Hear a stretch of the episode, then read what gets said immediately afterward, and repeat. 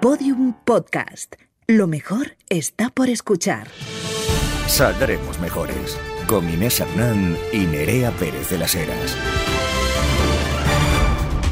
Mejorcitas, ¿cómo ¿Qué tal, estamos? compañeras, feliz amigas? semana, feliz semana, fíjate que nos ha bañado aquí en Madrid con un, bueno, pues nuestro maravilloso santo, San Isidro. San Isidro. San Isidro Labrador, que ya sabéis que dentro de poquito, que nos lo dijo Ana, ¿verdad? Ana, la compañera de las hijas de Felipe, eh, que, se, que se exhibía dentro de poco el cuerpo incorrupto de San Isidro. Nerea, qué felicidad. ¿Hay algo mejor que ver eh, un cadáver, eh, que irlo a visitar voluntariamente? Pues no. Un cadáver santo, que no son lo mismo que los cadáveres normales, Jolín. Se celebra el quinto centenario, quinto, cuarto, sexto, no sé. Bueno, las hijas de Felipe ya me corregirán, eh, de su canonización.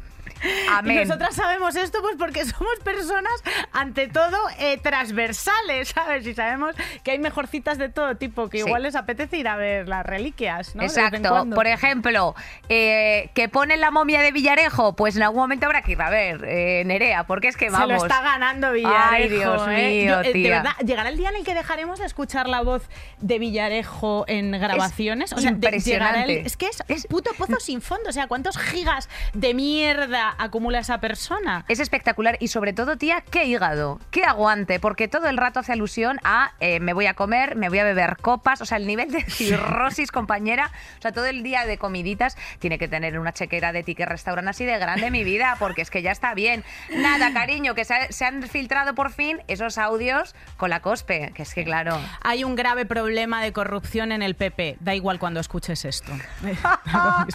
Si tú este podcast te lo pones, te Eh, lo puedes poner exacto. en el año 96. Te lo puedes poner en- Dentro de 20. De- eh, sea ahora cuando con sea. las mascarillas y el primo de Almeida y los comisionistas. Luis Medina, y todos. el hermano de Ayuso. Cuando tú quieras. No porque es nos que falta un perejil en el Partido Popular de este país, efectivamente, un poquito de prevaricación, esos audios en los que se detiene, efectivamente. Vamos a ver si eh, aprobamos unas oposiciones, aunque no se presente el chiquillo. En fin, las cloacas del Estado, como siempre, rebosan, rezuman y nosotras que estamos en la planta 8 del grupo Prisa, huele hasta aquí, señores. Mira, mira que tengo por aquí. Un poquito de mierda. No, la bandeja. Anda que no. Ha traído la bandeja. Anda que no, que lo ha traído aquí, fíjate. Es que yo creo que se, se la deja alguien de un programa anterior. Hombre, el gallo, que, le- que- que viene con una bandeja.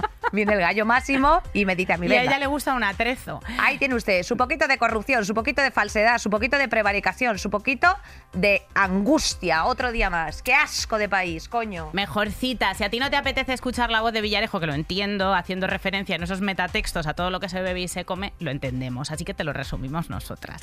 Lo que ha pasado es que el país ha destacado unos audios, ha destapado unos audios entre eh, Cospedal y Villarejo en los que ella pues le venía pidiendo y andaba preocupada porque pues, pues que no pues que, que no trascendiera aquella libretilla, aquella libretilla de Bárcenas. Vaya, que Cospedal pues bajaba a las cloacas con bastante frecuencia, que ahí la gente del PP pues estaba en las alcantarillas como las tortugas ninja estaban en las alcantarillas. Vivían en las alcantarillas bien a gusto con el, con el maestro rata ese y ahí todos pidiendo pizzas. Eh, amén, amén al maestro Rata. Bueno, Nerea, pues ya después de este pequeño aperitivo, hija mía, solamente te puedo decir que se vienen curvas en el Saldremos Mejores de hoy, día 17 de mayo. Saldremos mejores. Carrusel de noticias. Finlandia y Suecia más cerca que nunca de la OTAN a pesar de las amenazas de Putin. ¿qué está pasando? Pues que el domingo Finlandia anunció su solicitud para entrar en la OTAN. Eh, poquito después el Partido Socialdemócrata Sueco, que es ahora mismo el que gobierna en el país, informó que, también apoyará su candidatura a la Alianza Atlántica. Entrar en la OTAN es bastante complicado, es como un proceso de años dificilísimo, pero estando la situación como está, pues se prevé que en unos pocos meses estos dos países entren y Putin está eh, amenazando, básicamente. Está amenazando. A ver, la movida de todo esto es que efectivamente estos dos países siempre habían mantenido una, eh, bueno, pues una, pos- un posición super, una posición super férrea Superneutral. de neutralidad, efectivamente. Pero en la práctica, Finlandia y Suecia, pues ya se habían acercado muchísimo a la OTAN en los años 90. O sea, eh, al final, cuando tú pones en colaboración ejercicios marítimos y aéreos, como bien apuntaba el periodista Pablo Orellana de BBC, pues efectivamente, claro, pues mm, mm, de ahí a que puedas invocar el artículo 5 Nerea, pues cariño, es que no hay mucho más. Sí, claro, pasen por aquí ustedes, atraquen por allí, hagan no sé cuántos. Por favor. Entonces, claro, evidentemente, pues eh, Putin está, está reaccionando como era previsible. Sí, pues eh, putineando. Putin está putineando, diciendo que, bueno, el ministro ruso de Exteriores ha dicho que esta decisión aumentará, aumentará el nivel de tensión eh, militar y que la situación será aún menos predecible. Vaya, que viene a decir que, que si somos pocos, que parirá la abuela en algún momento. Y, y bueno, y el, desde, o sea, la primera ministra, eh, la primera ministra eh, sueca lo que ha dicho es que no es una decisión sencilla porque realmente mantiene, o sea, rompen una situación de neutralidad Correcto. histórica. Pero que, Y- pero que la neutralidad de 200 años de, de Suecia, pues que no parece que no va a ser útil en un contexto futuro que está bastante calentito. Importantísimo estos conceptos de neutralidad y muy distintos a los que nosotros venimos utilizando en grupos de colegas. O sea, la neutralidad en derecho internacional es importantísima. O sea, igual que el posicionamiento te marca eh, de una cosa a la otra. En fin, Nerea. eh, vamos con algo que yo sé que a ti te gusta mucho, Me hija, porque a ti que te gusta una aristocracia, un pan de oro. nada. Una cloaca, una cloaca de la aristocracia. Ay, hija mía. Eh, según una, investi- bueno, una investigación, según una información que ha lanzado el diario.es, nenas, eh, puntualización, o sea, eh, esta publicidad que no nos ha pedido nadie. Hay que suscribirse a los periódicos, Sí. hay que pagar las suscripciones a los periódicos, tías, porque es que si no, al final te acabas informando eh, por el WhatsApp que te manda la tía Angelines y eso no puede ser. Y los periodistas, sorpresa, comemos. Los periodistas comen. En- Entonces, eh, mantener las- la independencia informativa y la democracia va en base de que esta gente siga teniendo un sueldo. Siguiente noticia. En el Palacio de los Duques de Alba, el franquismo, por el franquismo se pasa de puntillas. O sea, que en las visitas guiadas que se hacen a la Casa de Alba en Madrid, que tiene un patrimonio de cagarse por las patas abajo, que tienen ahí pues mm, Velázquezes, Rúbenes, eh, manuscritos de Colón y de todo, pues hacen como si la guerra civil no hubiera no se hubiera dado. Y los bombardeos franquistas tampoco. No, Mm. Nerea, no me lo puedo creer. Hay una especie de pacto franquista que libró a lo mejor a la Casa de Alba a pagar sus impuestos eh, mm, eh, por, por el patrimonio. ¡Ah! No, no creo que eso sea verdad. Pues sí, efectivamente, fue verdad. De hecho, siempre eh, hay una especie de falso mito en el que decían que, eh, bueno, pues la duquesa de Alba, que Dios la tenga en su gloria, el padre de ella era como que era bastante enemigo de... O sea, no, bueno, como que estaba enfrentado con, con Franco, pero no era así. De hecho, él estuvo también en su momento como... eh, como embajador en, en UK eh, de España. O sea, quiero decirte, entonces eh, tuvieron sus rifirrafes, sus más y sus menos, pero aquí, en España, como comprenderás, la aristocracia no se enemistó con Franco, ni muchísimo menos, querida. Y todas y to- de todas estas cosas, de aquellos polvos, estos lodos, pues eso, que tú te vas a una visita guiada en la que parece que te van a contar las cosas tal y como fueron y para referirse a un bombardeo de las fuerzas aéreas alemanas e italianas eh, que lo llevaron a cabo bajo mando franquista en Madrid, pues el eufemismo que utilizan es un incendio. No me lo Aquel accidente, una cosilla que pasó. Bueno, hubo Un bueno, algunas obras se perdieron por un pequeño accidente doméstico que nadie se acuerda. Vamos a, a la siguiente sala, que ahí hay unos Rubénes muy bonitos. Pero, pero señores, por Caballero, favor. si usted tan O amable, sea, por favor, eh, o sea, deje de mentir. O sea, quiero decir, al, a- César lo que es del César. O sea, vaya patada la memoria histórica, compañera. También La- te digo, fundación privada. Bueno, semi-privada, porque obviamente tienen dinero público, pero hay una parte de ahí en el que, bueno, como no intervienen mucho, bueno, pues desde aquí se denuncia. Se les ha preguntado y su respuesta ha sido que prefieren mantener una posición aséptica. Eh, también. Agárrate, agárrate el coño aquí, ¿eh? Por- o sea, mantener una posición aséptica no es mentir, cariño. Mantener una posición aséptica, pues no sé. es decir, hacer las visitas. bombardeo, bombardeo, exacto. Claro, bombardeo, bombardeo. Si fue un bombardeo, un bombardeo fue. O no hagas visitas guiadas directamente, o no sé. Es que Ay, Nerea, no hija, mientas, de verdad, es que no mientas. paramos. Es que no, no para, no para, no para. No o para, sea, no para, es no para. Estoy leyendo ahora, eh, esto es una estrategia como muy de muy del facherío de ayer, hoy y siempre. Estoy leyendo facha de Jason Stanley Y ahí te explica. Oye, me se encanta que centra- haya un libro que ya se- directamente se titule Facha. O Sí, sea, la gente me mira en el metro porque lo voy leyendo en el metro. y Tiene una portada muy bonita. Es de estos de Blackie que se, que se destrozan en el bolso, se re- revientan las esquinas son una mierda para llevar por ahí, pero bueno, que tienen títulos interesantes y la peña te, te mira. R- facha, eh, rojo sobre beige, para que no haya ninguna duda de lo, de lo que te estás leyendo. Nadie se me ha acercado todavía para preguntarme si es en contra o a favor.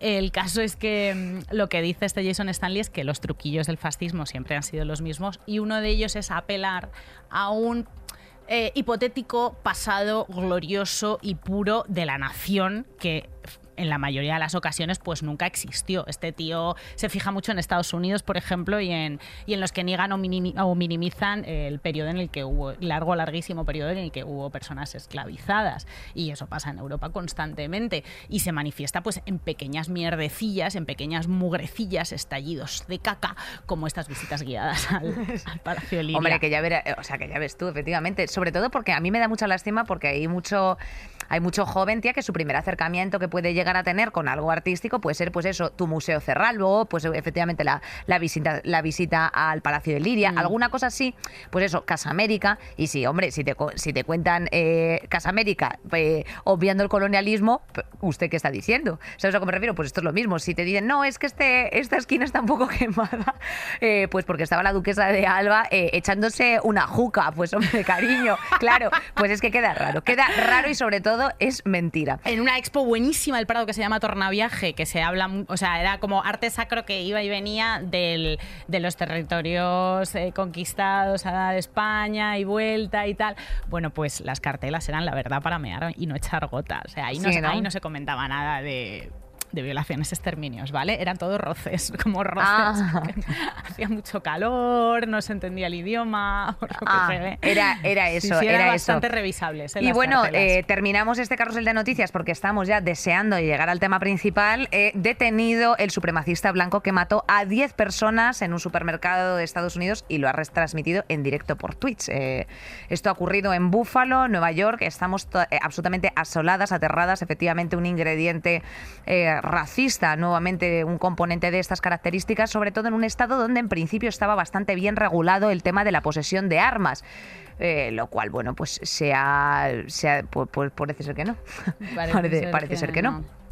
Efectivamente. Bueno, eh, no es el. Hay un, hay un, ha habido unos cuantos, ha habido también un ataque en una iglesia en la que había un montón de población taiwanesa. El tipo se desplazó porque, o sea, se desplazó a un lugar en el que hubiera mucha población negra.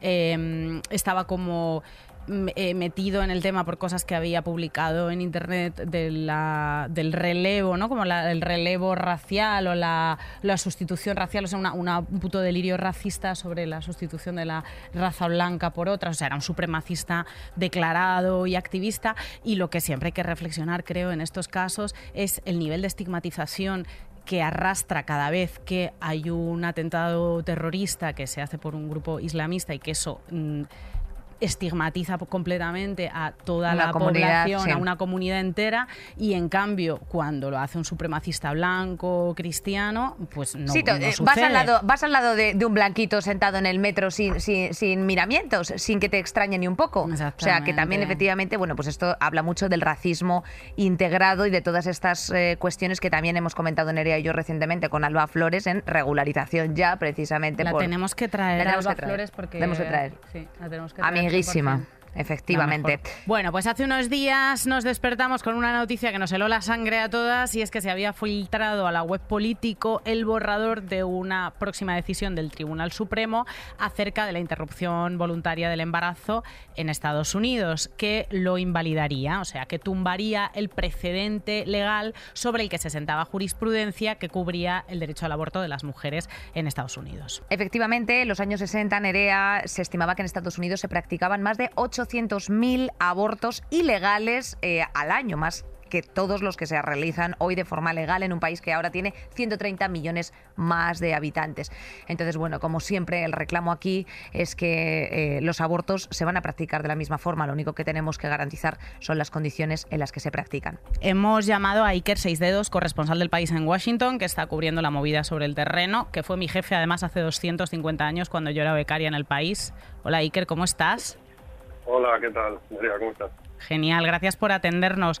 Bueno, como sabemos que no, que no tienes mucho tiempo, vamos a ir al turrón directamente eh, para que nos cuentes. Correcto, sí. Nosotras tenemos aquí eh, bastantes dudas y es verdad que la información que nos está llegando ahora mismo está bastante eh, con cuentagotas. Entonces, querríamos saber cuál es la situación actual respecto de la regularización del aborto en Estados Unidos. ¿Está en peligro realmente, Iker?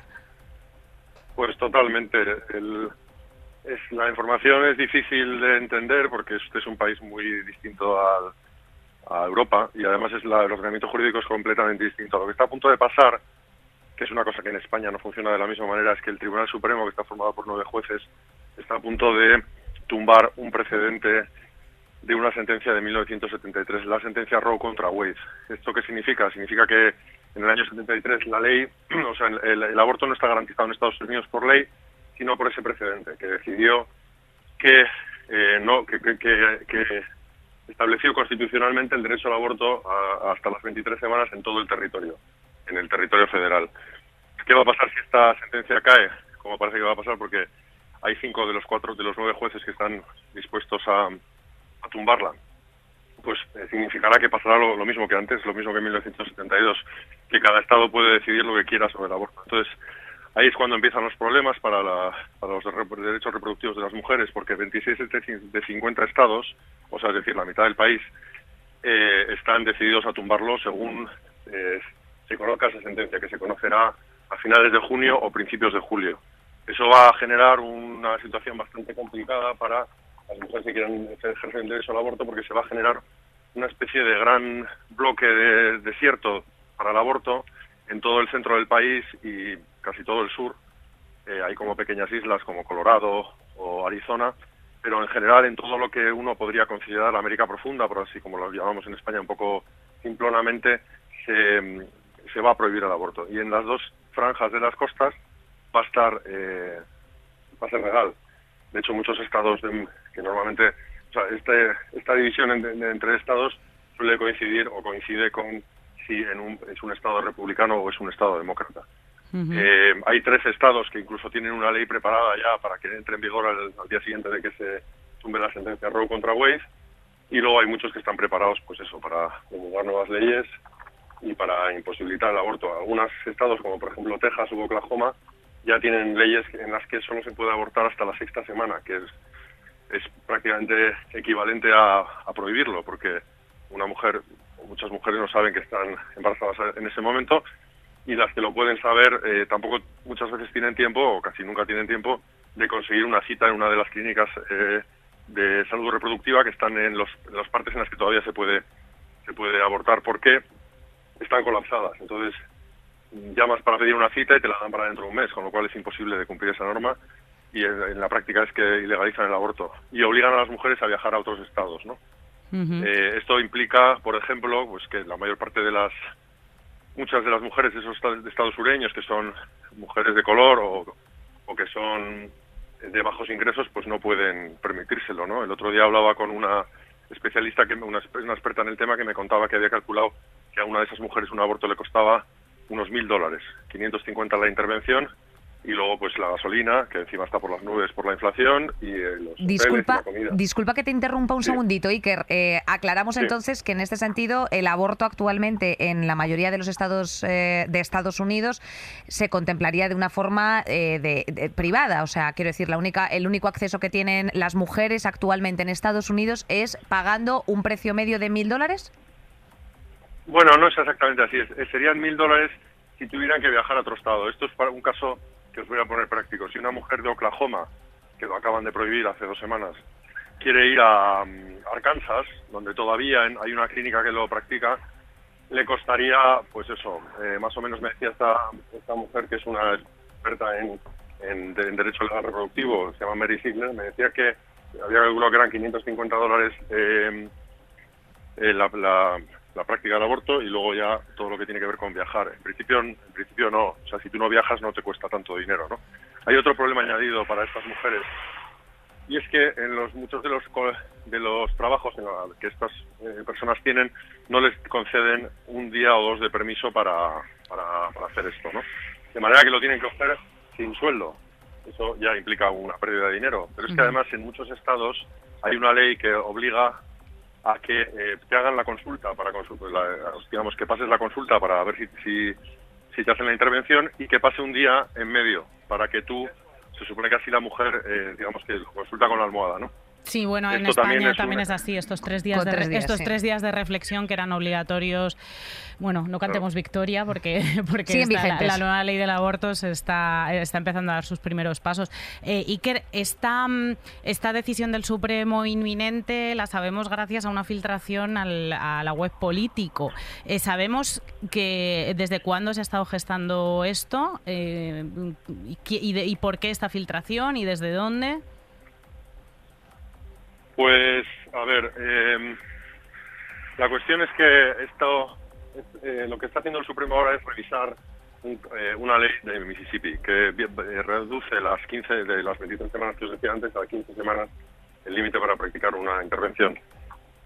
Ellos cogieron, es un, es un tribunal supremo muy especial porque tres de los jueces, de los nueve jueces, los, nombró Trump en los, los, cuatro años que estuvo en el, en el poder es una cantidad muy inusual de, jueces para una sola legislatura y además para un presidente que cuya legislatura es la primera y lo consiguió pues por una serie de cosas que son bastante arduas de contar pero es un, es un digamos que es el yo creo que es el la parte de Estados Unidos en la que el, legado de Trump se ha perpetuado de manera más perfecta no porque esos tres jueces eh, junto con los otros eh, tres conservadores que había en este caso hay uno de ellos que es el más conservador moderado que es el presidente del tribunal que se llama eh, John Roberts, eh, decidieron coger ese caso inmediatamente. Al primero, la primera oportunidad que se les presentó, decidieron eh, coger ese el caso de, la clínica de Dobbs de Jackson, Mississippi, contra, contra el estado de Mississippi, y lo que hicieron fue cogerlo para poder, digamos,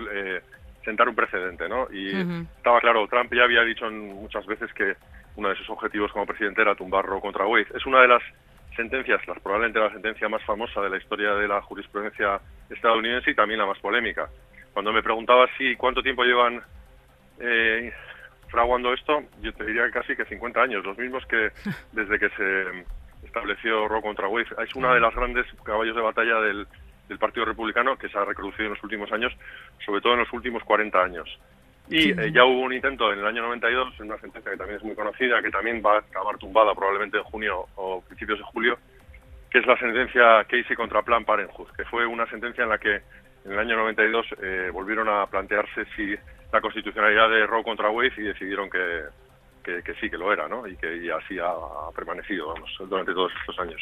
Pero, en fin, los embates son constantes y desde hace mucho tiempo. Claro. Em, ha generado alarma aquí en España y que ha sido noticia de portada y nosotros la hemos comentado. Eh, ¿Cuál está siendo la respuesta social en Estados Unidos?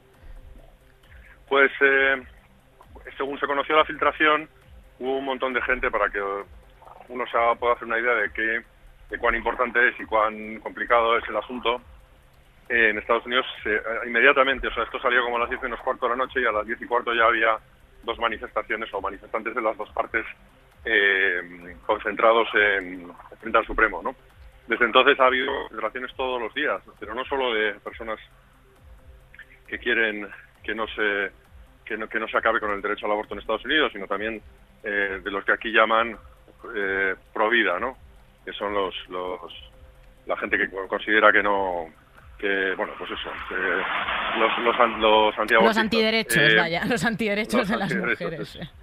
Eso es. Entonces, eh, este, este sábado estuve cubriendo una manifestación en Washington que hubo en otras 43 ciudades de Estados Unidos también, en un montón de sitios de todas partes, pues por el derecho a decidir de las mujeres, ¿no? Y bueno, fueron 25.000, 30.000 personas que a lo mejor para los números españoles, que a veces son tan eh, están tan hinchados, parece poco, pero la verdad es que es muchísimo para una manifestación en, en Washington. Eh, y sobre todo teniendo en cuenta de que, aquí es uno de los lugares, eh, Washington digo, es uno de los lugares que está, está totalmente fuera de, peligro el derecho al aborto, porque pues eso, Washington, Nueva York, casi todos los estados que os podéis imaginar, Massachusetts, California, en todos esos estados no va a cambiar, o sea, no, va a cambiar nada y es más, van a, muchos estados ya han dicho que van a intentar amarrar legalmente o legislativamente esa ley a nivel estatal. ¿no? Otro intento que está habiendo estos días, que ha sido infructuoso la semana pasada, que que los demócratas han, tratado de sacar una ley que, eh, eh, que, protegiera el derecho al aborto y dejar de depender de esta cosa un poco de- del precedente legislativo, ¿no? El caso es que nada, no consiguieron, no lo consiguieron, eh, no ni siquiera consiguieron que sus 50 senadores eh, votaran a favor. Eh, uno, uno de ellos, que es un, un tipo de Virginia Occidental, que es, digamos, el, el senador que lleva la contraria a Biden por Ujú. sistema, se llama Joe Manchin, votó, votó en contra.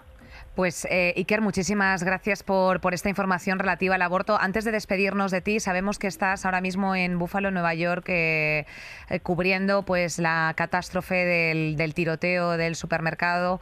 Y, y, bueno, no sabíamos eh, cómo enfocarte esta pregunta porque sabemos que acabamos de que acabas de llegar. Y por lo tanto, pues no sé si nos puedes informar si esto va a obligar al Estado de Nueva York a todavía aplicar mayores restricciones respecto de la posesión legal de armas en el Estado o cómo están reaccionando un poco las instituciones o las autoridades ante esta masacre. Claro. Bueno, ahora mismo está a punto de llegar Biden ah, y va a pasarlo yo creo que lo de siempre. No, no tengo tampoco mucha información eh, nueva de lo que porque bueno pues porque pasa aquí pasa siempre lo mismo, ¿no? Hay un tiroteo, la gente se lleva las manos a la cabeza, hay que controlar más las armas, no se hace nada y vuelve a haber otro tiroteo, ¿no? En este caso es un poco distinto porque hay este elemento racista, ¿no? Que le añade un nuevo ingrediente a la receta explosiva, ¿no? Eh, y entonces, bueno, aquí en, esta, en, Nueva York es uno de los estados en los que eh, más complicado es eh, poseer un arma. Pero aún así este chico con 18 años y además con antecedentes Penales, sí, de, exacto. de salud mental más que penales, pues le-. Ah. Se la vendieron y el tipo, estos días, el tipo que se la vendió en, en, en otra ciudad del estado de Nueva York dijo que cuando él le vende un arma a alguien, cuando sale por la puerta ya no es un problema suyo, que es un poco lo que pasa aquí, claro. Así que Sí, esa abso- es la cuestión. absolutamente. fin. Pues Iker, oye, muchísimas gracias por habernos prestado estos minutitos de tu tiempo. Eh, te deseamos muchísima suerte y Un nada. abrazo enorme, Nerea progresa adecuadamente. Sí. Eh, Has visto, Muy mira dónde bien. estoy. Un besazo. gracias, chao, Iker. chao. Buenas tardes. Eh, fui una becaria buenísima, todavía me cogen el teléfono los ex jefes. Fui pro- productiva como no te puedes hacer una idea. Becaria, precaria, pues lo que a nosotros nos gusta y lo que se lleva en nuestro país. Pues nada, Nerea, yo creo que si te parece bien con estos apuntes que nos han dado respecto de cómo está la situación eh, del aborto en Estados Unidos, vamos a saltar a la- al, al proyecto que se está presentando precisamente esta semana en, en España respecto de, de la ley reproductiva. Seguimos y con el aborto. Vamos- Seguimos con el aborto con la ello. gran protagonista. Saldremos mejores. Eh, queridísima mejorcita, yo sé que tú lo querías, lo aclamabas, se te escuchaba desde casa y tus plegarias eh, han sido atendidas porque efectivamente hoy nos va a acompañar eh, aquí en exclusiva, en especial, un día tan caliente como este, la autora de esta frase. Lo que usted ha conseguido, igual que lo que yo he conseguido y lo que hemos conseguido todas las que estamos aquí, es gracias a la lucha de otras, de las que han venido antes, de las que han conseguido que tengamos derecho a abrir una cuenta corriente, derecho al aborto, derecho al divorcio, derecho al voto, a la participación política, derecho a ser reconocidas como víctimas de violencia de género. Como poco, como Eh, poco. España, amiga, acaba de convertirse, momento histórico, en el primer país de Europa en reconocer las bajas por reglas incapacitantes. Y todo esto gracias a nuestra ministra. ¡Gracias, ministra! ¡Gracias, ministra! A hacer, Ay. poner roja para Eh, empezar. Hombre. Que yo estoy aquí como fan antes que como ministra. Bueno, vuestra. no, eh, esto vamos a Eh. ver. eh, pocas luces has puesto, vea. Pon otra vez más. Por- por favor. Pásame la bandera de España y todo, vea, por favor. Mira, mira. Ahí ¡Ay, está. arriba! ¡Hombre! Vámonos. Esta es la España que queremos, joder. Claro que sí. Bueno, eh, hasta ahora estábamos muy atascadas con el mundo aborto. Efectivamente, se ha hecho eh, lo que se tendría que hacer en realidad con todas las normativas. Lo que pasa es que hay algunos ministerios que, por lo que sea, pues hija mía, todavía se han quedado ahí en la planta 3 desayunando, porque es actualizar, en, a- o sea, atendiendo a las necesidades de la sociedad actual, ¿correcto? Sea, es garantizar el acceso efectivo de todas las mujeres al aborto. Ahora hay muchas mujeres que se tienen que ir a otra comunidad autónoma, desplazarse cientos de kilómetros, pedir un día en el curro, que es una cosa muy sencilla de hacer para muchas mujeres. eh, lo digo con ironía. Y lo que vamos a hacer es ampliar el derecho al aborto para que las mujeres de 16, 17 años puedan abortar sin el permiso de los padres, para que el Estado les diga a todas las mujeres que confiamos en su decisión, que no dudamos de su capacidad de decidir y, por tanto, fuera los tres días de reflexión y también el sobre obligatorio que que, que se entregaba. Garantizamos que en todos los hospitales públicos se pueden practicar interrupciones voluntarias del embarazo y que las mujeres pueden ir al más cercano a su domicilio. Pero no solamente eso, lo que hacemos es reconocer el derecho a la educación sexual integral, a hablar por primera vez de salud menstrual, que yo creo que eso es súper importante. Es la primera vez que hay una ley que habla de salud menstrual como parte de nuestro derecho a la salud. Fuera el estigma, fuera el no poder hablar de la regla más que con tus amigas o irte a escondidas a cambiar un tampas. Y si tienes una regla incapacitante, pues te quedas en casa con una baja que paga el Estado. Bueno, ha hecho algo. Es que me- Ha hecho- o sea, Es se ha- historia de. España, señoras. Historia de España. Hombre, por Que esto es movimiento feminista, o sea que quiero recordar que el movimiento feminista, vamos, sin el movimiento feminista este gobierno no estaría aquí para empezar. Por tanto, esta ley es más del movimiento feminista que de cualquier ministerio y mira que aprovecho para reconocerle al equipo del Ministerio de Igualdad, también en Sanidad, hay muchos ministerios implicados, pero vamos, a mi Mira equipo... Lidia que está ahí asintiendo Lidia diciendo, tú no sabes la que tengo yo que aguantar. Porque es que Nerea viene directa, viene directa de dar una rueda de prensa, cariño. Si tú te miras los vídeos de ayer, porque esto está grabándose hoy día martes 17 de mayo, efectivamente, eh, tenemos aquí a la ministra, pues hija mía, sin comer ni nada, que ha venido He comido, he comido. Diez minutos, pero he comido. Ha comido en el ascensor. Le va a dar la octava. de yato. Si Estoy a- preocupada por su salud. He pedido Si un tenedor en grabar en la tercera no comes. Has, has comido porque grabamos en la octava. Eso. Bueno, lo que se ha venido a hacer es reconocer la realidad física de la mitad de la población humana, básicamente. Más ¿no? de la Porque- mitad, sí, No, sí. no, de más Sí, de la sí. mitad, el 52% creo Sí, que somos. Y que tengamos que dejar de vivir eso con estigma o con culpa o vamos, que es que para muchas mujeres cada mes los días de la regla es ir al trabajo y tener que ver en qué momento te escapas de una reunión o haces una pausa que nadie se entera dónde estás para ir a cambiarte la compresa o el tampax o la copa. Entonces, sí, sí, acabar con ese estigma y garantizar derechos.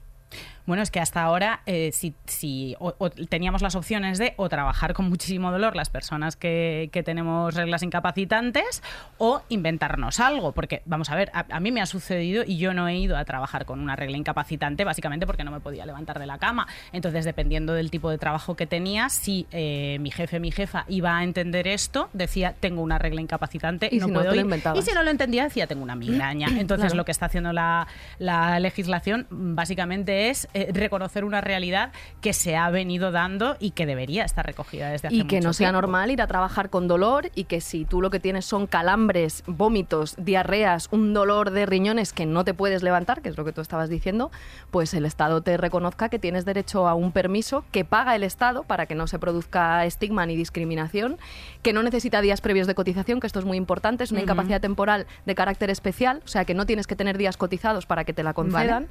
Y, mm, y claro, y que, que deje de ser normal ir al trabajo con dolor o empastillada, vaya, que lo que hacen muchas mujeres también, si no pueden eh, o inventarse algo o decir tengo la regla, lo que hacen es pues chutarse de pastillas por la mañana y Añadimos a, todo si esto que es una cuestión suscrita eh, por un médico. O sea, quiero decirte Obviamente. que esto en ningún momento es que eh, se estén regalando desde el ministerio, así que por favor dejad de circular Pero vamos, que solo lo tenemos que explicar con las reglas, que cuando un señor tiene un dolor de riñones, mm, no hace falta explicar esto. No, no, por supuesto. Ah, es, tienes piedras. Es que hasta yo sé lo que son piedras en el riñón, tía, pero es que un pavo no sabe lo que es, en plan de, efectivamente, una Eso es. lumbar. Eh, otro de los puntos importantísimos, porque yo no quiero dejar fuera nada, pero es que eh, de verdad esto sí que me ha llenado los ojos de lágrimas por lo que a mí me toca por curro, eh, sobre todo con gente joven, es la educación sexual integral en todas las etapas educativas. Esto es algo absolutamente importantísimo, porque efectivamente la cuestión anticonceptiva no solamente es una cosa de, de chicas, o sea, es algo que tienen que, que- que poderse garantizar en la escuela pública, sobre todo eh, para todos, porque mm, donde muchas veces tenemos el conflicto es en el desarrollo educativo en, ciertos, en ciertas casas, en ciertos ambientes, donde no solamente a lo mejor eres señalado, estigmatizado por tu orientación sexual, sino que evidentemente no se te explican ciertas cosas. En mi casa no se me explicó nada. Yo me fui encontrando, pues en fin, con ciertos falos que no me querría haber encontrado. ¿Para qué engañarnos? Sí, yo creo que eso es, vamos, de las cosas más importantes desde mi punto de vista de la ley, lo comparto contigo. Para mí la también. educación sexual tiene que ser obligatoria y reconocida como un derecho de los niños y de las niñas. Eh, porque aprender sobre nuestra sexualidad vamos a aprender igual. La diferencia es si sigue ocurriendo como ahora, que en las escuelas hay muchas veces que esa educación no se ofrece y sin embargo la edad eh, de inicio de ver pornografía violenta son los ocho años. Por tanto, Claro. ¿con qué materiales estamos aprendiendo sobre nuestra sexualidad? Luego mm, querremos que no haya TikTokers que digan, eh, no, yo es que le miento a las tías con las que me acuesto y les digo que soy estéril para poder tirármelas sin condón o me quito el condón sin consentimiento en medio de la relación, pues precisamente la educación sexual es para garantizar que mm, los niños, las niñas, las adolescentes aprenden a relacionarse en base a los buenos tratos, el respeto, el consentimiento, también sobre los anticonceptivos, desde que el Partido Popular fue eliminando la educación sexual, se han multiplicado hasta por cuatro las infecciones de transmisión sexual. Entonces es que, Es que, tía, claro, es que que- es que evidente son datos, que son datos. necesitamos conocer nuestro cuerpo, respetar, valorar la diversidad sexual y que todo el mundo pueda ser quien es, pero también eso, conocer nuestro propio cuerpo, hablar de salud menstrual, eh, hablar de una sociedad libre de violencias y de las violencias machistas y, y, por tanto que todos los niños y niñas desde las primeras etapas educativas tienen acceso a, a la educación sexual obligatoria y que los institutos vinculados a esas campañas de educación sexual podemos repartir, repartir métodos barrera de forma gratuita, porque si hablamos de anticoncepción, pues... Y Se también reparten. Y también productos de higiene femenina. Otra cosa que se reparte copa, son la- productos de higiene Madre femenina. mía. ¿En qué lugares se reparten los productos Centros de vinculados a servicios sociales, eh, centros penitenciarios, es decir, también pensando en combatir la pobreza menstrual y también pues en dar especial soporte a las mujeres con más dificultades, a las mujeres más precarias y en los centros educativos. Eh, cua- o sea, eh, qué pena no tener 16 años para poder eh, rebosar una copa menstrual y tirárselo así al de historia a la cara. Te lo digo sinceramente, Nerea. Yo personalmente hablo por mí. Tenemos que señalar que efectivamente no solamente creemos que es, que es un avance el tema de la educación, porque evidentemente es, es algo lógico y además yo creo que mm, no sé si por qué todo el mundo se ha ofendido tanto siempre con, con este asunto. O sea, es algo que no tiene ningún tema mm, que me parezca digno de controversia. ¿Sabes a lo que me refiero? O sea, todo el mundo, una o sea, cuando a ti te escama que estás haciendo algo mal, cariño, pues será por algo. Entonces, eh, que a ti se te proporcione efectivamente unas nociones, una información, un diálogo, que tú puedas plantear dudas abiertamente, sin estigma, me parece que, hija mía, esto es lo que tendríamos que haber hecho. Vamos, 2022, llegamos tarde, es que esto es así. Y es que esto es una realidad, además, que, no- que, que afecta a todo el mundo y que Claro. afecta. a- yo recuerdo hace, no sé si fue como en 2016, 2017, una política de la CUP que se le ocurrió hablar públicamente en un pleno sobre las, las copas menstruales, ¿no? O sea, la cantidad de desperdicios que genera eh, tampo- que generan los tampones Sí, y las compresas, el- la cantidad de dinero, el chorreo de pasta invisible, el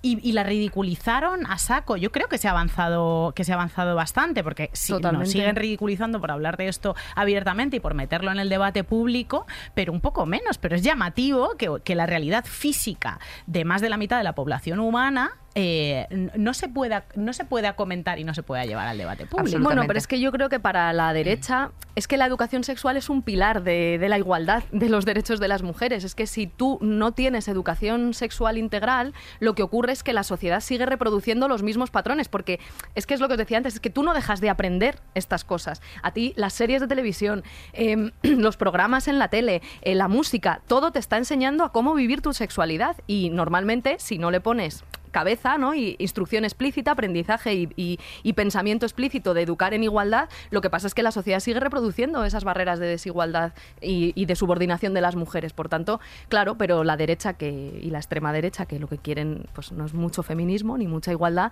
pues sitúan el foco en la educación sexual porque saben que eso es una fuente de igualdad muy importante. Si hay una o dos generaciones de niños, de niñas que crecen con educación afectivo-sexual, que no toleran las violencias machistas, que viven con relaciones basadas en los buenos tratos, que no van a aceptar que un tío se quite un preservativo sin su consentimiento, que saben cuáles son los métodos anticonceptivos que pueden usar, que saben que la anticoncepción no es solo responsabilidad nuestra en las relaciones con los hombres, que también ellos pueden, eso es otra cosa que incorporamos en la ley, la investigación y la promoción de la píldora masculina. O sea, ¿por qué solo nosotras nos tenemos que hormonar? Cuando además las investigaciones disponibles que hay sobre la píldora masculina parecen indicar que tienen menos efectos secundarios para ellos que las píldoras o las hormonas para nosotras. Pues hombre, a lo mejor en 2022 se pueden corresponsabilizar de los cuidados y de la anticoncepción. Qué Eh, bueno, en fin, estás. Estoy contenta, estoy contenta. no, no, esto para mí, te lo digo, eh, es oro líquido en mis oídos entrando. Eh, tenemos que reproducir estas mismas palabras que has dicho tú hace unas horas, que es que hoy lanzamos un mensaje internacional a todas las mujeres. Aborto libre, seguro, gratuito y, garantiza, o sea, y garantizar todos los derechos sexuales y reproductivos.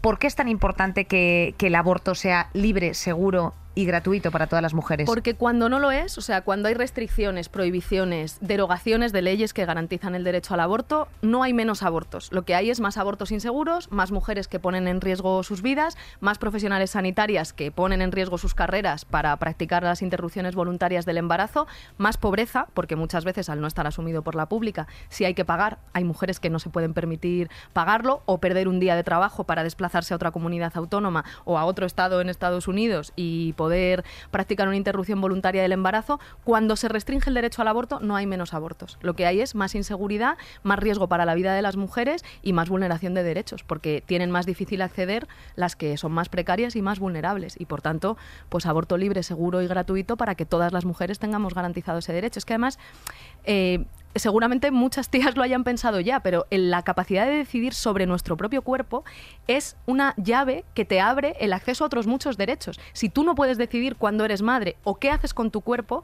tu derecho al trabajo, tu derecho a la salud, tu derecho a la participación política también se ve condicionado. totalmente. Estoy completamente de acuerdo. Y de hecho, a propósito, eh, solo una línea era el tema de eh, cómo, cómo se van a garantizar que efectivamente esos objetores de conciencia que se planteaban en muchas comunidades que no han notificado ningún aborto incluso desde los años 80, actualmente, eh, bueno, pues vayan a cumplir con, esta normativa. O sea, se van a poner guardias de, o sea, listas reales, porque muchas veces el problema venía dado porque los directores de los centros, las directoras de los centros de planta, eh, decían, no, en mi turno no, se, practica.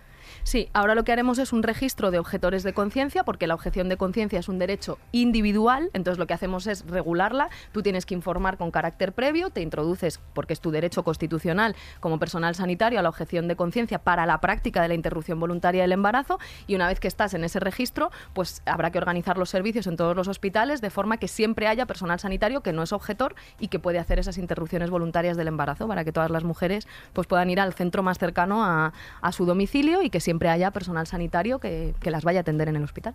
Y para que la pública cubra un derecho sanitario que es público y que se estaba derivando a la privada y con el coste que esto, que esto supone. Yo ahí quiero eh, reconocer el trabajo de las profesionales sanitarias que llevan trabajando muchas décadas en las, en las clínicas privadas de interrupción voluntaria del embarazo, porque son las que han sostenido de forma efectiva la garantía del derecho al aborto en nuestro país. Y que han soportado muchas presiones. Efectivamente, o sea que el acoso en, las clínicas que es lo que tú estabas diciendo, eh, obviamente lo sufren las mujeres que van a abortar, pero también lo sufren las trabajadoras, que son sobre todo mujeres que están en esos centros. Entonces, quiero reconocerlas. También creo que un gobierno de coalición progresista como este lo que tenía que hacer era asegurar que la red pública es la que lo garantiza, porque yo creo que es lo que permite que haya verdadera igualdad y que el acceso al derecho al aborto sea efectivo para todas las mujeres, vivas donde vivas. Mujeres en el ámbito rural, mujeres en poblaciones o provincias más pequeñas, o sea que, tu hospital al final de referencia, el más cercano a tu casa, pues puedas ir para practicar una interrupción voluntaria del embarazo, igual que para cualquier otro, otro servicio sanitario, vaya. Y desde los 16 años, sin consentimiento eh, de padres o, tutores, cosa que es bastante importante, porque claro, no tenemos hasta ahora no se ha tenido en cuenta que muchas eh, chavalas de 16 años o no tenían contacto con sus familias o estaban en una situación de vulnerabilidad, exclusión social o tenían que enfrentarse con unas familias, con unas ideologías, pues que, igual las, las iban a obligar a una situación tan horrenda como gestar un bebé contra su voluntad. Sí, o sea, eso es, fíjate que el PP y Gallardón intentaron acabar con muchos de los derechos sexuales y reproductivos con la reforma que impulsaron, ahí el movimiento feminista se plantó, el tren de la libertad, salió en 2014,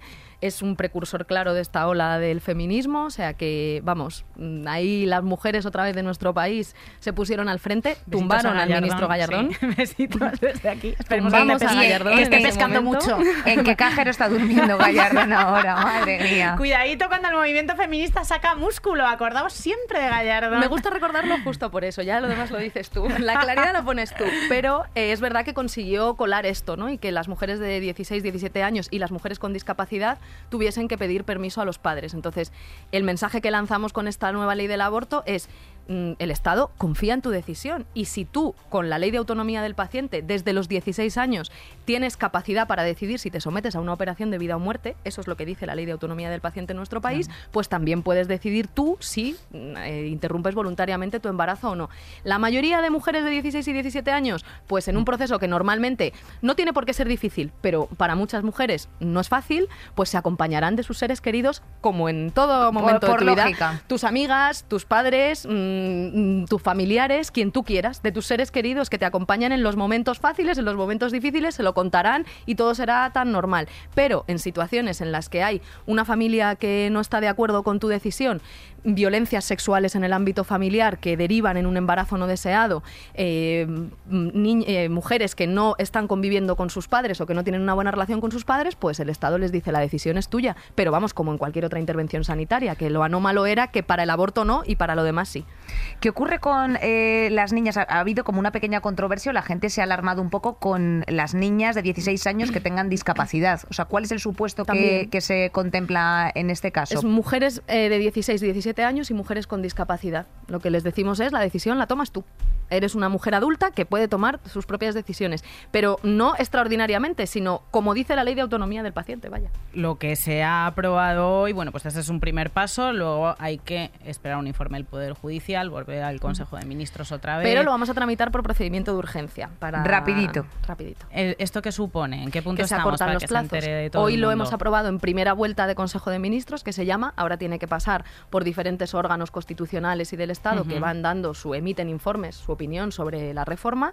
Eh, normalmente suelen ser preceptivos, pero no vinculantes, una cosa que quiere decir básicamente que tenemos la obligación de recabar esos informes, pero que lo que dicen no tenemos por qué cumplirlo como gobierno y después ya lo llevamos a segunda vuelta de Consejo de Ministros, vuelve al Consejo de Ministros y lo mandamos al Congreso, a las Cortes. La pregunta es, ¿podemos tomarnos o no unos chupitos esta noche brindando por Exacto. esto? A Eh, ver, yo creo que el movimiento feminista está de celebración. Esta ley es suya. Esta ley la ha peleado el movimiento feminista. No la va a haber habéis ningún peleado sapo que las diga no, ¿no?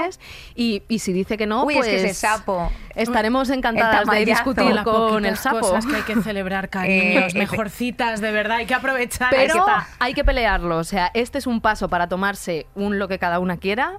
Pero sí, es que luego digo sola borracha, quiero llegar a casa y creen que estamos promocionando el alcoholismo en lugar de decir que queremos llegar a nuestras casas sin ser Hija mía, que violadas. es un decir, de verdad. Eh, es que la gente no sé, tiene Qué que poquito dejar- les gusta que nos salgamos poquito, del tiesto, ¿eh? de todas maneras. Eh, hombre, ¿eh? claro, y además que, que, que hipervigilancia, que hiperfoco, o sea, relajando mi vida. Entonces, Esto es hoy un nos lo tomamos seguro. y nos lo volvemos a tomar cuando pase por segunda vuelta de Consejo Y ya de ponga Ministros. ley en el BOE. Y efectivamente, luego ya cuando llegue a Congreso y ponga ley en el BOE. Vale, una preguntita. ¿Qué ha pasado que se nos ha quedado fuera? Eh, una cosa que yo sé que tú has lamentado mucho porque, porque ahí, eh, bueno, pues el Ministerio de Hacienda se ha cuadrado y ha dicho, ¿no? Que yo de aquí saco muchos, muchos euros. Euris, Eh, muchos euris. efectivamente. Bueno, son 30 millones, que es una estimación económica eh, bastante modesta en comparación con, lo, con el derecho que permite garantizar si bajamos el IVA a los productos de higiene menstrual, que los necesitamos todas las tías mientras tenemos la regla y que hay una de cada cuatro mujeres en nuestro país que no puede elegir el método para, eh, de higiene menstrual que quiere porque no tiene dinero para pagarlo. O sea que, que bueno, que es que igual que el pan o los productos de alimentación tienen un IVA hiperreducido, ¿por qué no lo va a tener eh, un producto que utiliza más de la mitad de la población durante no sé cuántos años de su vida, pero varias décadas, ¿no? Entonces, bueno, pues sí, en toda negociación no se puede conseguir todo, pero vamos, que así se podrá conseguir en la siguiente. Te he oído comparar el coste con el sobrecoste de las Sí. obras de la M30, Porque que es me parece que muy... con el sobrecoste de las obras de la M30, si asumimos que es un coste de unos 30 millones de euros, con los sobrecostes de la... Sobrecostes solo, no de costes, sino solo los sobrecostes de las obras de la Sí. M30, 69 años de esta medida financiaríamos. 69 años de 69 reducción años del para IVA. todas las españolas, Sí. para todas las Es que, españolas es que hay que ponerlo en años, es que hay que ponerlo en años, cariño, porque efectivamente las obras faraónicas, luego después cuando, eh, cuando pasan, eh, cuando tienes ya bisnietos y todavía siguen pagando, hija mía, el, el túnel de Marqués de Vadillo, pues es que claro, a nadie le alarma. Está muy bien para Es que una idea de cómo esto, va la esto es muy esta fuerte. comparación, la verdad. Eh, Irene, ¿qué más puntos estáis contemplando? Porque es una ley que es bastante amplia. Hemos tocado, creo que los más controversicos o los, o los más detallados, que efectivamente ha sido la cuestión del aborto. Eh, también reducimos, que no lo hemos comentado, se reducen los plazos eh, los que te daban para pensar, efectivamente. O sea, yo he tenido se una- eliminan, se eliminan. se eliminan. Efectivamente, yo tuve una interrupción voluntaria del embarazo y afortunadamente la clínica donde tuve que acudir, porque eh, simplemente para la citación que yo tenía eran 10 días y claro, y ahí el tiempo eh, pues apremia en ese momento y, mm, y esa, y esa, y esa eliminación, pues a mí me ayudó bastante, porque claro, hay tres días en los que literalmente te estás pues tocando la barriga. O sea, quiero decirte, es que esto pasa. O sea, quiero decirte, estás tocando la barriga porque hay un coágulo de dentro en el que tú has tomado una decisión, pero te están haciendo como eh, cuestionártelo. Y eso que es verdad que en esta clínica fueron muy amables, me dieron los datos y yo les dije, mira, yo si, te si no te importa, no voy a abrir ni el sobre. Y me dijeron, Están "Tú haz lo obligadas, que-". estaban obligadas a Claro, sobre. me, me dijeron, no te preocupes, cariño, lo entendemos perfectamente, esto es por ley. Quitamos los tres días de reflexión y el sobre. O sea, el mensaje es confiamos en tu decisión, querida. O sea, las instituciones confían en tu decisión. Si tú necesitas información y pensártelo, Lo pues evidentemente puedes. O sea, no tienes por qué hacerlo ya. Puedes ir, pedir la información, que un profesional sanitario te informe. También vamos a crear eh, centros públicos de atención integral a- en todo lo relacionado con derechos sexuales y reproductivos y una línea telefónica, que yo creo que ¡Guau! especialmente para la gente más joven va a molar porque, porque te va a poder asesorar gente especializada en derechos sexuales y reproductivos, en aborto, pero no solo, en infecciones de transmisión sexual, en anticoncepción, en lo que necesites. Claro. Y entonces, bueno, si necesitas pensar, pues piensa, pero si ya vas con la decisión tomada, pues la institución confía en tu decisión y, y confía en que es tu decisión y por tanto, pues corresponde ayudarte a garantizar tu derecho. Hija Es mía, que, qué eh, bien. Es que esos tres días son, son testimonio de un paternalismo de las instituciones hacia las mujeres sobre las decisiones sobre sus propios Sí. cuerpos. Sí. O sea, eh, ¿en, qué, ¿en qué otra decisión médica te mandan Tres días obligatorios a obligatorios a pensar a tu casa? O sea, eh, ¿por qué esto ha estado existiendo hasta ahora? No lo entiendo. Es alucinante. Es Bueno, pues porque al final se duda de los derechos de las mujeres. O sea, es de que una en realidad ¿no? es naturalizar que las mujeres no tenemos saben, derecho a no decidir sobre nuestro propio cuerpo. Lo que pasa es que a veces lo decimos como derecho a decidir sobre el propio cuerpo y no nos representamos lo que es en concreto. Bueno, pues derecho a decidir sobre tu propio cuerpo es que si tú decides que vas a abortar, no haya una institución que te diga, no, pero piénsatelo tres días.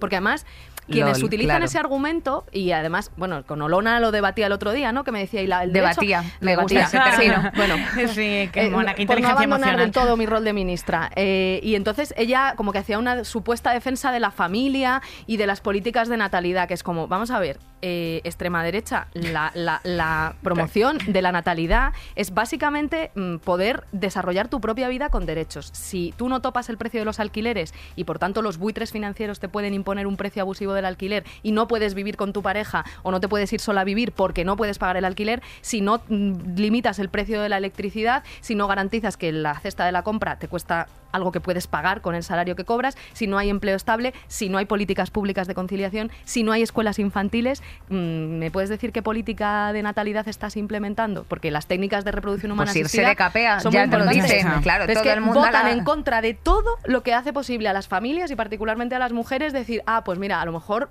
estoy preparada, ¿no? Vitalmente para tener un hijo o una hija. O sea, como me veo capaz de hacerlo porque tengo un alquiler razonable, tengo cierta estabilidad en mi curro, mm, mi pareja también, o no, porque si decido ser madre sola, pues lo voy a afrontar ya con suficientes dificultades por parte de la sociedad y voy a poder dejar a mi hijo o a mi hija en una escuela infantil o en un servicio de conciliación para descansar, porque por ser madre no dejas de tener derecho al descanso, por ejemplo. Entre, Entonces, otras, entre vaya. otras cuestiones. eh, Que la ultraderecha es solo pro coágulos, es el resumen. Porque si fueran pro vida hubieran votado al favor de alguna de las Alguna. medidas sociales eh, en las que han tenido oportunidad, porque han votado en contra de absolutamente el Sí. 100% de o las medidas de algunas, sociales. por si acaso. Pero bueno, mm, Sí, sí. bueno, el 100% a lo mejor no, pero sí, que sí. desde luego ni la subida del salario mínimo, no, ni los ERTES, ni nada de Que no, o que te lo digo, que esta gente lo único que quiere es son no capeas. O sea, que si te quieren capeas, que todos estemos ahí haciendo, cantando Manolo Escobar. Yo, yo, yo es que ya no lo sé, ¿eh? o sea, no quiero frivolizar, pero es que tengo que frivolizar porque es que si no, eh, a mí esto me va a dar un algo. Pero Bien, sabes que es bueno frivolizar, pero porque precis- las, las mujeres y las feministas siempre hemos usado el humor para, para afrontar una realidad que es posible, que es como si, si estos señores gobiernan, claro que van a retroceder en derechos de las mujeres. O Hombre, sea, claro. Claro que lo van a hacer. Mira lo que está pasando ahora mismo en Estados Unidos. Y si es que en Estados Unidos la gente se ha tenido que lanzar a las calles porque, como bien decía Nerea, hija mía, que me he ido yo, que me he ido yo a Me he hecho una un- siestecilla de 20 minutos un y de repente no hay aborto en, est- en y- Estados y de Unidos. pronto me tengo que ir, efectivamente. Pestañeas Ah. y te lo pierdes, hija mía, pero porque hay, eh, bueno, de, de nueve, cinco jueces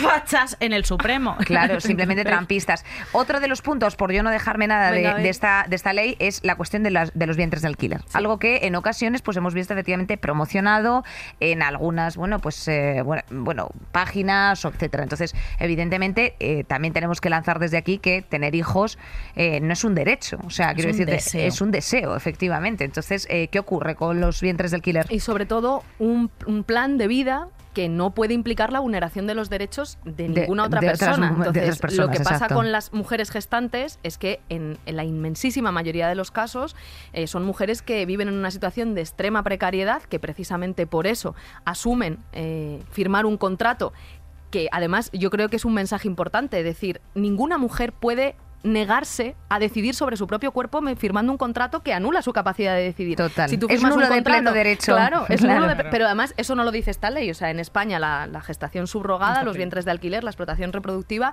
eh, no es legal desde hace muchos años. O sea, que vaya, que esto no lo hacemos nosotras ahora. Lo que hacemos es reconocer la explotación reproductiva como una forma de violencia contra la mujer, porque al final limita la capacidad de decidir sobre el propio cuerpo de esas mujeres y las somete a una situación de vulneración de derechos muy bestia. Y eh, luego, por otra parte, prohibir la publicidad de las empresas de, empresas de intermediación, porque es que están publicitando una actividad que no es Ahí legal. Entonces, no sé, tampoco, tampoco es muy raro lo que hacemos. ¿eh? Mm. No, no, no, pero, pero bueno, viene bien subrayarlo. Sí, ¿Qué, más cosas, se nos, ¿Qué más cosas se nos están escapando de esta ley? Em, que no bueno, son pocas. Derechos para las mujeres que sí deciden ser madres, que yo creo que eso es importante también, que haya un acompañamiento especializado durante todo el proceso de embarazo.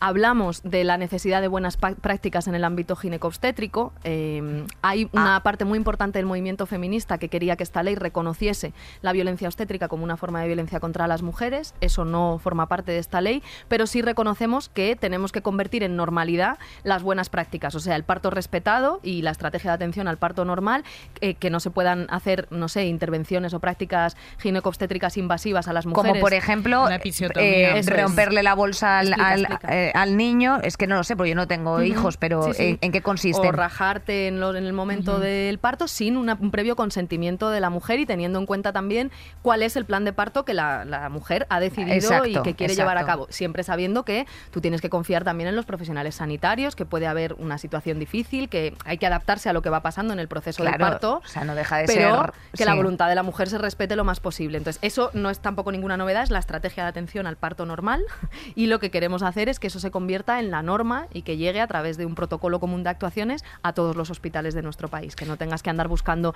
en cuál se hace de esta manera y en cuál de esta Se otra. hace mucho eso, Y ¿eh? no, solo no. quiero decir una cosa con esto, es muy importante para que eso se pueda hacer que el personal sanitario tenga condiciones dignas de trabajo. Ah, mira, Porque, anda. Mm, Joder, yo he dado a luz otro melón. dos veces en el Gregorio Marañón, que es un hospital de referencia, y bueno, solo tengo, o sea, han salvado la vida a mis dos hijos mellizos y me atendieron exquisitamente en el parto de Aitana, que fue un parto vaginal maravilloso. El otro, pues, fue un poco más complicado, pero siempre me han atendido muy bien, pero he visto también cómo trabajan y o sea, que necesitamos que estén bien remunerados, que haya suficiente personal para hacer turnos adecuados, porque luego tú ves allí que hay mucha gente partiéndose el lomo y que a veces decisiones que se toman que no permiten respetar del todo eh, los derechos de las mujeres también tiene que ver con que tenemos que cuidar un poquito más a nuestro personal sanitario. Y que eso Un atraviesa poquito, las vidas. dice. No, no. Ostras, tú no sabes la que tenemos aquí en que no Madrid sea una- montada, una, compañera. cadena, una cadena de montaje de los partos, eh, estos sitios, porque luego ju- se juzga a las mujeres con una facilidad cuando la realidad de la violencia obstétrica eh, se olvida por completo. O sea, cuando una tía, yo esta perspectiva la, la he, he caído en ella hace muy poco, eh, porque una amiga me ha dicho que se estaba planteando parir en casa.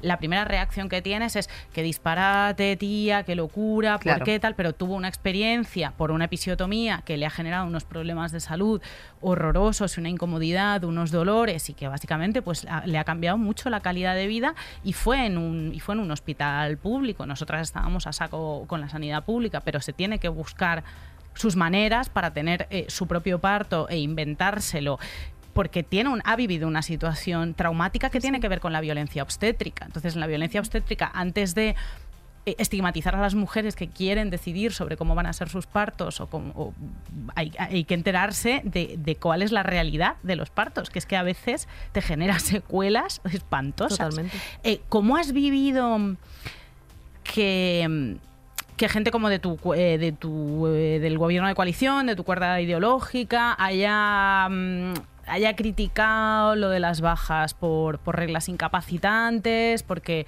bueno, pues porque podían ser eh, discriminatorias Reglas de tres. o...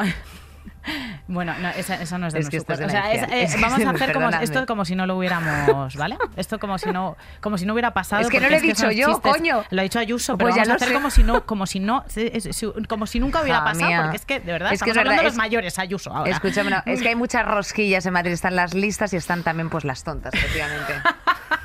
¿Qué le voy a hacer? Lo, lo he dicho yo, lo estoy diciendo todo yo en mi nombre y derecho. Se me denuncia ¿Ves a mí personalmente. Hombre, claro, Inés, Inés, Inés Judith Hernández, me denuncia usted. Ahí está, España otra vez. Hija, es que esto le da como un colorcillo al programa La de pronto. que sí. ¿Cómo se lo ha tomado la gente? Sí. A ver, eh, yo es que creo que siempre que avanzamos es la primera vez en Europa que hablamos de la salud menstrual, aparte del reconocer las bajas mm, por dolores de regla incapacitantes, pero que es la primera vez que hablamos de la salud menstrual como un estándar de salud. Es, es bestia, ¿sabes? Pero es que a nivel Total. institucional nunca se había hecho.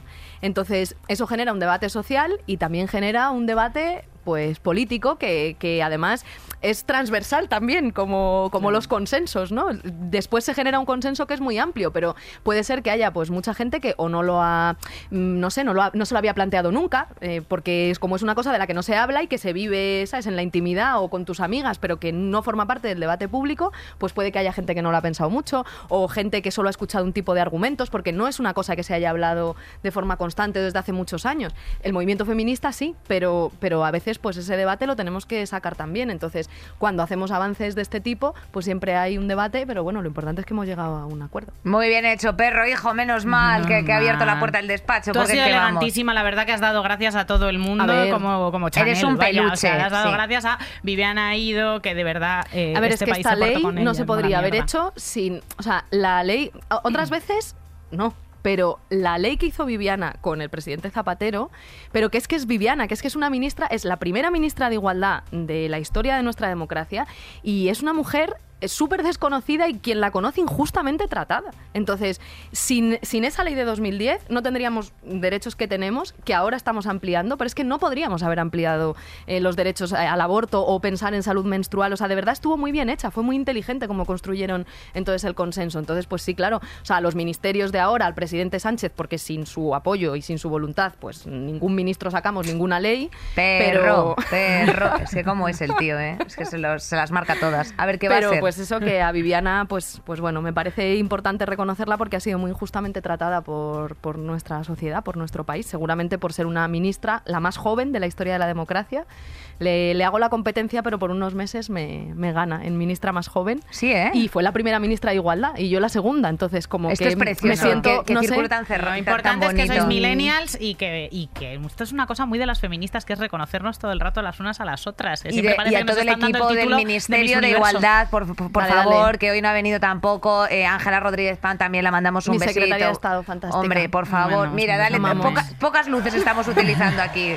Hombre, hay mucha gente ahí escribiendo, cariño, ¿qué te piensas Hombre. que está todo el rato Irene así poniéndolo en notas? Pues no, mi vida, esto es mucha gente, es que esto es así. Y sosteniéndose las unas a las otras. Sí. Irene, es que nos tenemos día. que despedir de ti porque se nos está pasando Pues la nada. hora. Yo sé que esto es así, pero eh, Mañana hay algo- puedo volver. Pues claro, hija, tú lo que quieras. Cuando tú quieres quieras. hab- O unas quieres hablar de, hombre, eso por supuesto. O un agua, o Mira, un a nosotros agua. nos gusta mucho hablar de las cloacas del Estado, de todos estos los espionajes, todas estas cosas, lo que tú quieras, a lo que tú te animes. eh, Tú eres siempre pide. bienvenida. Hombre, por favor, Irene, ¿hay algo que se nos haya quedado por decir que sea importantemente, o sea, importante, Nada. destacable, subrayable? Que viva la lucha de las mujeres, que aquí Que viva la lucha por de las mujeres, claro hombre, que está sí, claro que sí. hermana, Y y sobre todo de las mujeres que luchan a nuestro lado cada semana, desde la Casa Podium Podcast, Marisa Pérez, Laura Terciado, Jimena Marcos, Gema Jiménez, Bea Polo y eh, Julia. Bueno, Nacho un poco también, pero sobre todo aquí hay mucha concha. Claro que sí. Nerea Pérez de las Heras, Irene Montero, Inés Hernán os saludan una semana más. Muchísimas gracias, compañeras, por estar aquí. Que viva la lucha de las mujeres hoy y siempre. Claro que sí.